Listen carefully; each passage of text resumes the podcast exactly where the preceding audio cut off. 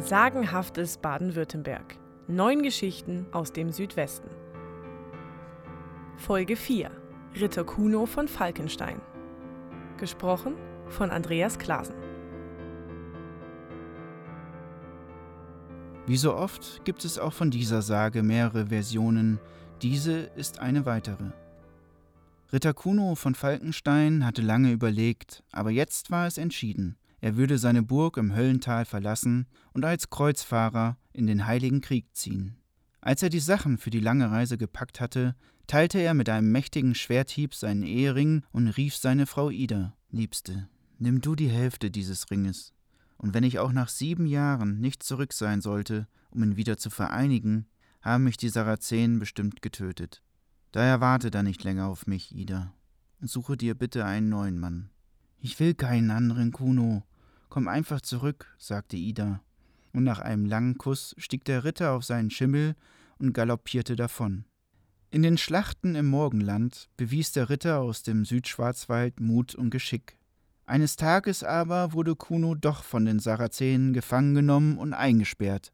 Sie folterten ihn zuerst und fragten ihn aus, doch er sagte nichts. Fortan musste er als Sklave arbeiten, er schuftete in Steinbrüchen, grub Verteidigungsgräben aus und putzte die Schuhe der Feldherren. So vergingen die Jahre. Am Tag, als auch das siebte Jahr abgelaufen war, weinte der Ritter abends in seiner Zelle bitterlich. Er dachte an seine Frau, die er liebte, wie nach ihrer ersten Begegnung beim Schwimmen im Höllenbach.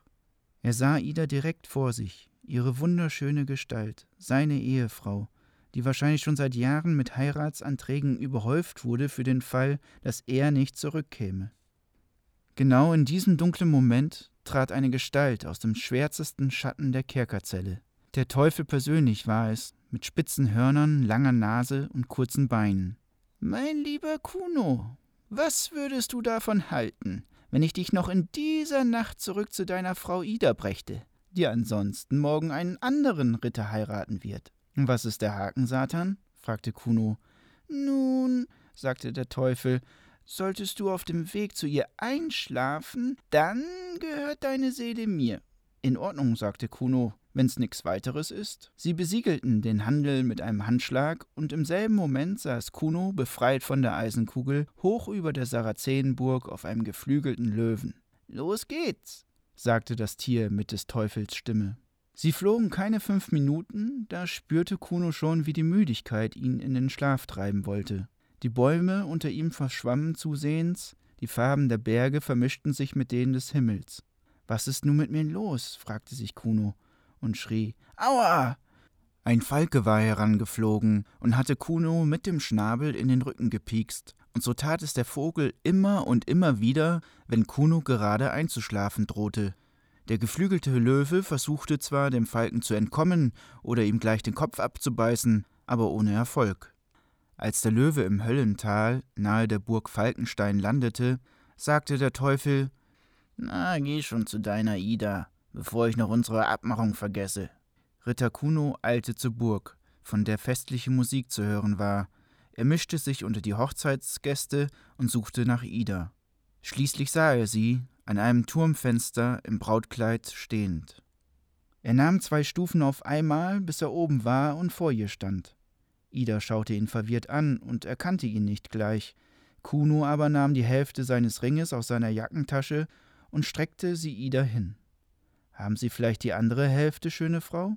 Da weiteten sich Idas Augen vor Erstaunen und ihre Hand zitterte, als sie ihre Ringhälfte zu der anderen in Kunos Hand legte. Wie von Geisterhand verschmolzen die beiden Hälften wieder zu einem Ring. Du bist es wirklich, Kuno? Oder? sagte Ida da. Du lebst?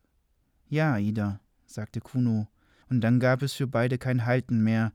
Sie umarmten sich und küssten einander. Ida erklärte dem anderen Ritter und den Gästen, dass die Hochzeit geplatzt sei. Viele, viele Jahre folgten, in denen Ida und Kuno glücklich zusammenlebten und gemeinsam ein neues Wappen entwarfen, mit einem Vogel darin, dem sie doch so viel zu verdanken hatten, einem Falken. Diese von Andreas Klasen neu erzählte Geschichte basiert vor allem auf Sagen von Burg Falkenstein von Dr. Heinrich Schreiber aus Badisches Sagenbuch 1 des Herausgebers August Schnetzler. Erscheinungsjahr 1846, Nachzulesen auf wikisource.org.